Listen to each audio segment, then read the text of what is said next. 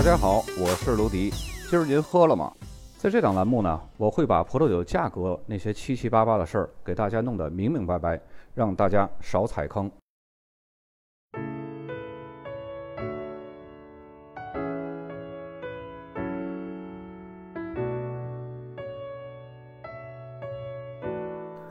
说到德国雷司令产区，或者和雷司令有关的，在国际上名气最大的产区，那莫过于位于法兰克福西边的莱茵高产区。整个产区超过百分之八十都是种植雷司令，加在一起呢，一共是三千一百公顷左右，占全世界雷司令的百分之七。整个世界雷司令呢有五万零六十公顷，德国就占有了两万三千四百四十公顷。可以说，莱茵高已经成为了雷司令的代名词。莱茵高产区是位于德国黑塞州莱茵河畔。莱茵高产区静谧而优美，酿酒历史源远流长。公元983年，莱茵高隶属于美因茨氏。相传呢，这片区域的第一座葡萄园就是由查理曼大帝下令建立的。而现如今，这座陶努斯山脚下斜坡上的葡萄园呢，就是大名鼎鼎的约翰内斯堡酒庄。为了避免和村庄的名字混淆，更多人呢喜欢叫它约翰山酒庄。在公元一千一百一十六年呢，奥古斯丁教徒和本都会修士占据了埃伯巴赫修道院。在一一三五年，西多会的修士也来到了这个地方，同时呢，他们也带来了黑皮诺这个葡萄品种。不过，莱茵高最早的关于葡萄品种的记录呢，只是始于一四七零年。到十三世纪初，这里的葡萄园已经发展到现在的这种规模了。在一四三五年呢，德国最优秀的葡萄品种雷司令开始载入莱茵高的史册。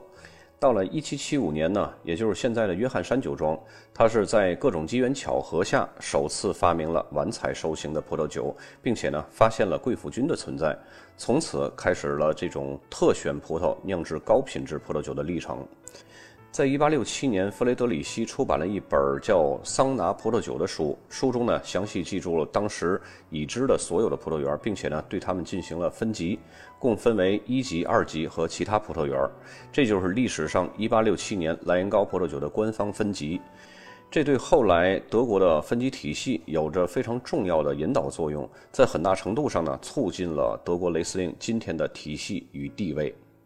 说到分级体系的，我们在莫泽尔那期节目有介绍过，在这里呢，我将分级体系和如何快速识别酒标的重点信息再来重复一下。首先啊，我们先确定葡萄酒的类型。雷司令根据甜度划分呢，有许多类型。干型的雷司令酒标上呢，一般会注明 Troken，就是 T R O K E N 这六个字母。但是呢，也有少数例外，没有注明这个 Troken 的。那么如何确定它是不是干型呢？那么咱们就看酒精度。一般酒精度呢超过了十一度的雷司令，很有可能就是干型的，因为糖分发酵成为酒精度，残糖量就会少了，或者是没有了，那不就是干型了吗？对吧？然后呢，我们再通过分级来确定葡萄酒的品质。德国葡萄酒的酒标呢会有表明葡萄酒所属的等级，我们在这里呢就不讨论日常餐酒和地区餐酒了，因为那两个等级的酒没有讨论的意义。最常见的德国葡萄酒分级呢，就是优质葡萄酒，简称是 QBA，还有就是高级优质葡萄酒，简称是 QMP。而高级优质葡萄酒呢，按照采收时的甜度又分为六个等级，分别是珍藏、晚收、逐串精选、逐粒精选、冰酒和枯葡逐粒精选。按照这六个等级呢，从低到高，它的酒体的复杂度都会有不断的提升。像珍藏级别的酒，通常就是酒体轻盈，风味简单，果味突出，香气浓郁。晚收的酒呢，就要比珍藏酒的酒体更加丰满，口感也会更加圆润。而精选酒的酒体呢，则会更加饱满，层次结构呢也会更加复杂。当然，有时候我们也会看到一些葡萄酒的酒标上呢标注了 VDP，或者是酒帽上那儿有一只鹰，鹰的肚子里呢是一串葡萄的标志，这就是指德国名庄联盟。我们在莫泽尔那期节目呢也有介绍过，它是一个非官方的一个民间组织，但是影响力却是极大的。德国的酒王伊贡米勒就是他们家的成员。现在呢，这个组织已经有两百多家酒庄加入了，成为会员的酒庄了。而且，尤其莱茵高产区的酒庄是这个联盟组织当中数量最多的。当然，德国名庄联盟就是 VDP，他们也有自己的分级制度。VDP 把葡萄园共分为四个等级，一般这个等级呢会在鹰的标志下面都会有标识，就像这张图的样子。等级从左到右依次递增。首先最基础的就是最左边的这个酒帽上写的这个 Goose Wine，它是 VDP 体系中入门酒款，一般呢都是干型酒。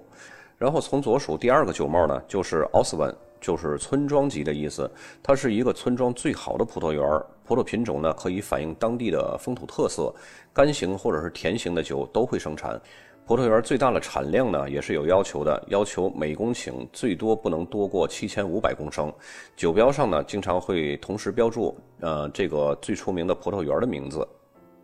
再往上一个等级就是从左数第三个，这是一级园儿。葡萄园呢，它是具有一流的葡萄种植的条件了。酿酒的葡萄呢，通常是传统的葡萄品种，干型、甜型也是都生产的。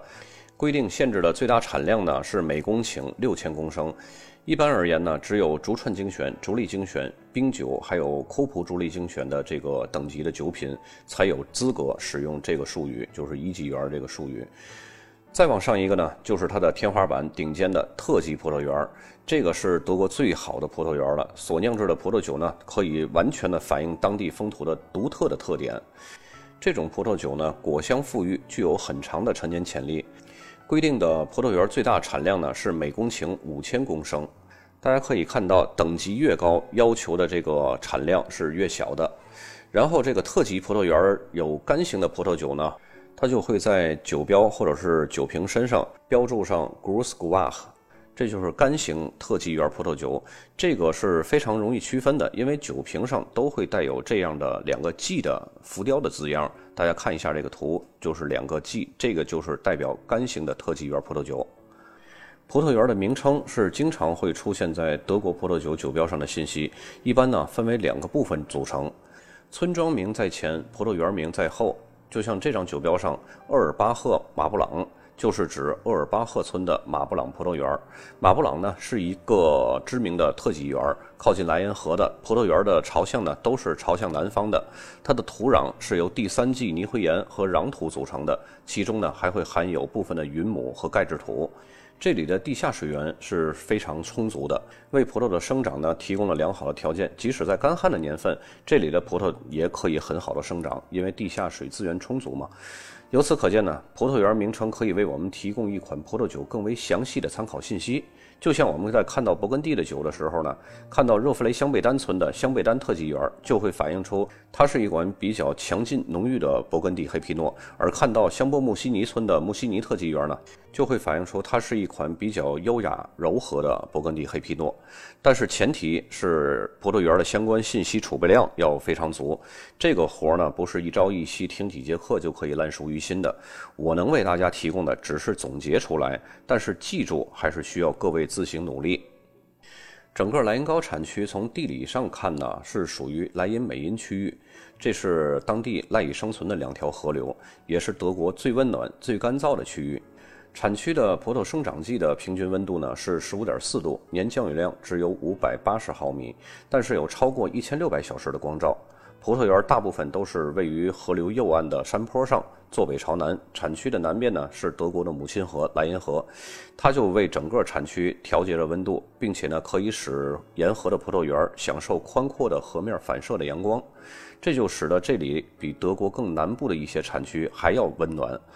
而且由于产区北部是陶努斯山，为产区阻挡了来自北方的寒冷，这就使得沿河附近呢会产生降雾，也就为酿造贵腐葡萄酒所需要生成的贵腐菌提供了不可或缺的湿度。产区的地理条件是非常得天独厚的。从南往北的莱茵河在莱茵高产区的东部到中部，再从中部到西部的地区呢，绕了两个 L 型的小弯，形成了一段长约二十公里从东往西流向的河流。同时呢，这段距离正是整个莱茵高产区最重要的葡萄种植区。而且这里的地质条件也是极其特殊的，从东部平坦的土地到间或有起伏，再到西部分布着大量山坡的地势是非常复杂的。莱茵高产区内的土壤类型也是多种多样的，斜坡上的土壤多是以板岩、黄土、粘土为主，褐色的板岩呢可以很好的吸收并且提供热量。河谷区域内呢，则是以砂岩和粘土为主。从地质上来讲啊，整个产区又可以被划分为美因茨地质块和莱茵山板岩地质块。前者呢，包括了东部上莱茵区域。地质是属于第三纪土壤，主要是由沉淀的泥沙、鹅卵石、沙子、壤土还有粘土组成，表面上呢覆盖了一层黄土。这种土壤呢做出的雷司令比较饱满深刻，而且不缺乏优雅，是比较直接的雷司令。另一部分呢是包含中部和西部下莱茵区域的。这里的地质呢，它是属于泥盆纪土壤，主要是由页岩、砂石还有石英组成的。当然，页岩通过变质形成了板岩、片岩和片麻岩，在这里呢也是可以看到的。这种土壤做出的雷司令呢，风格就比较含蓄优雅了。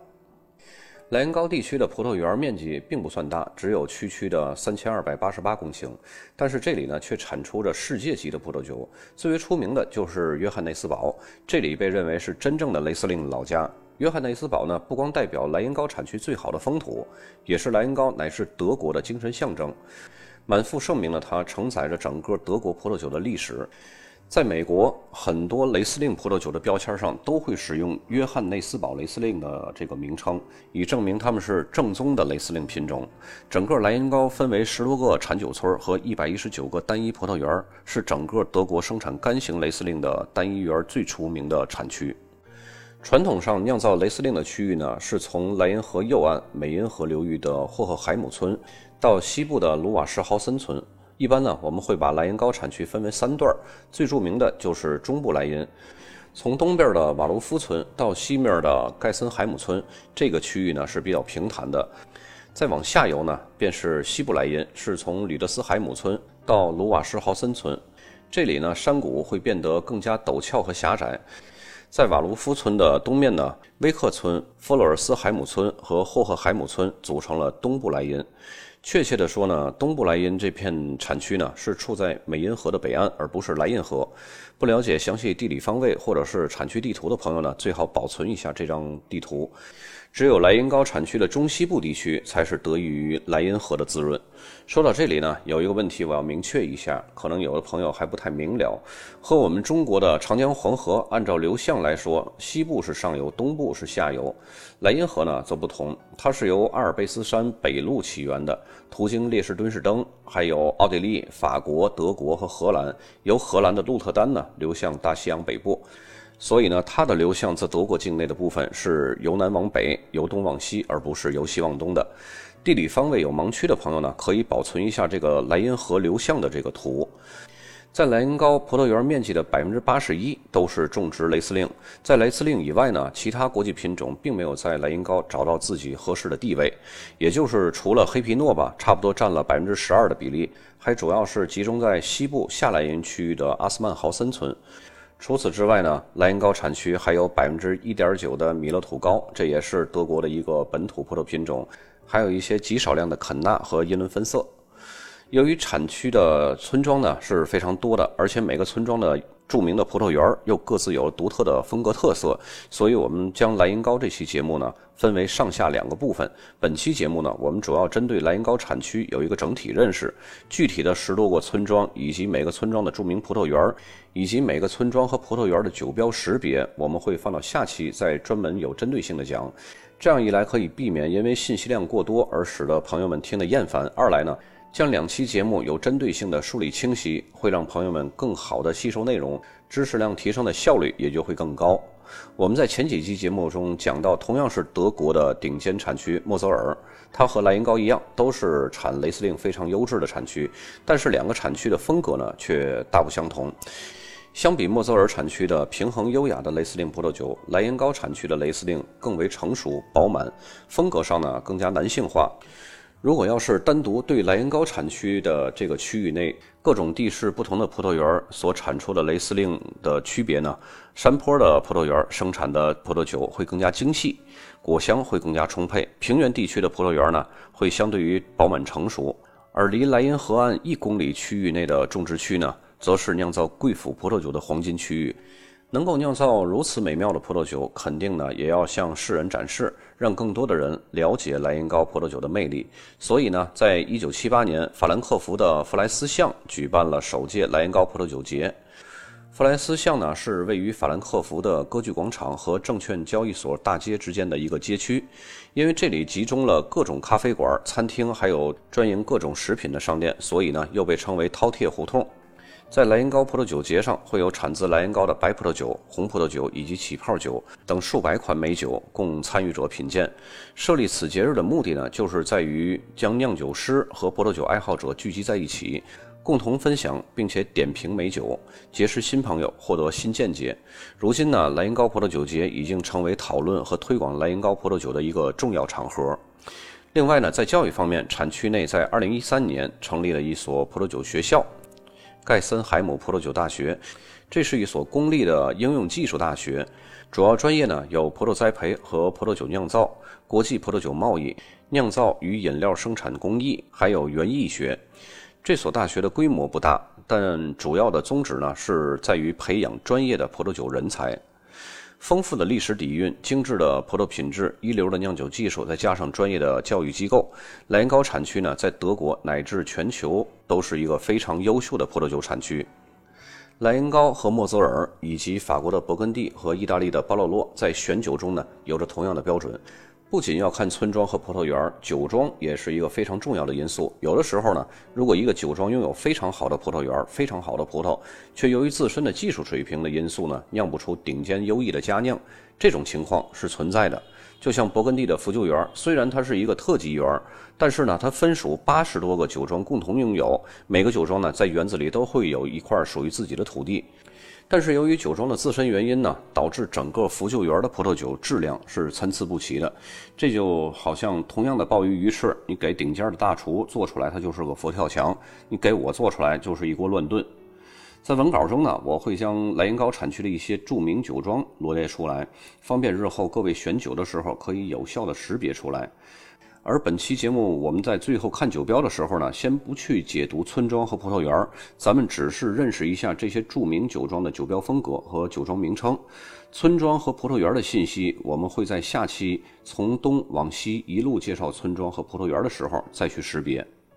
咱们来看一下这几个著名的酒庄的酒标。首先，第一个就是罗伯特威尔酒庄，它是地处在莱茵高产区里边的基德里希镇。和莫泽尔产区的伊贡米勒还有朗普酒庄是属于三雄并立的。第二个酒标是熏朋酒庄的酒标，它这个熏朋酒庄是德国历史最悠久的酒庄之一，也是世界上第一家出产雷司令葡萄酒的酒庄。这个酒庄自创立以来呢，一直都是归于熏朋家族所有的。这个家族已经有六百五十多年的家族历史了，而且在当年呢，可以说是最有权有势的家族之一。第三个著名的酒庄呢，就是约翰山酒庄。这个可以说是非常非常太出名了。这个酒庄，它可以说不仅仅是代表雷司令，而且它是代表着整个莱茵高，甚至是整个德国。接下来酒庄呢是沃尔莱斯酒庄，它也是世界上最古老的酒庄之一。这个酒庄呢，它的葡萄酒销售早在一二一一年，甚至更早的时候就已经有记载了。嗯，这个酒庄把精力都是集中在酿造雷司令葡萄酒上。雷司令的总种植面积呢，已经达到了两百公顷。再接下来的酒庄呢，是莱茵豪森城堡，它是位于莱茵高的产区的一个中心地带，也是一家历史悠久而且非常知名的酒庄。莱茵豪森城堡呢，它是创立于一三三七年，迄今呢已经六百八十多年的历史了。它的发展过程呢，可以概括从贵族庄园演变成为全球知名的酒庄。城堡早在一一八九年就已经建成了，那个时候呢，它是属于埃尔巴赫骑士所有。到了一三三七年呢，城堡就归属于阿伦多夫骑士了，并且呢，从那个时候开始种植了葡萄树。在一七四二年，城堡又被另一个贵族而收购了，并且呢改名到现在的这个名称莱茵豪森城堡。而且在之后的两百多年里呢，城堡几度易主，而且规模呢也在不断扩张。再接下来这个酒庄呢是艾伯巴赫修道院，这个酒庄它和约翰山是非常非常有渊源的。它是莱茵高最早的酒庄，被誉为德国的福酒园得此名呢，是因为福酒园是勃艮第最早的葡萄园，也是西多会修士们建立的。两个产区呢，也都是非常出色的产区。然后大家看到这个酒标上这个 Kloster，在德语里就是修道院的意思。好，本期节目呢，咱们先大概的了解一下关于莱茵高的一些个历史，还有它的整体的方面。然后我们会在下期节目呢，将莱茵高所有的村庄和所有著名的葡萄园一一给大家解析出来。同时，下期的酒标也是非常非常多的。所以收听下期节目的时候，最好提前准备好小板凳。本期就到这儿，咱们下期再见。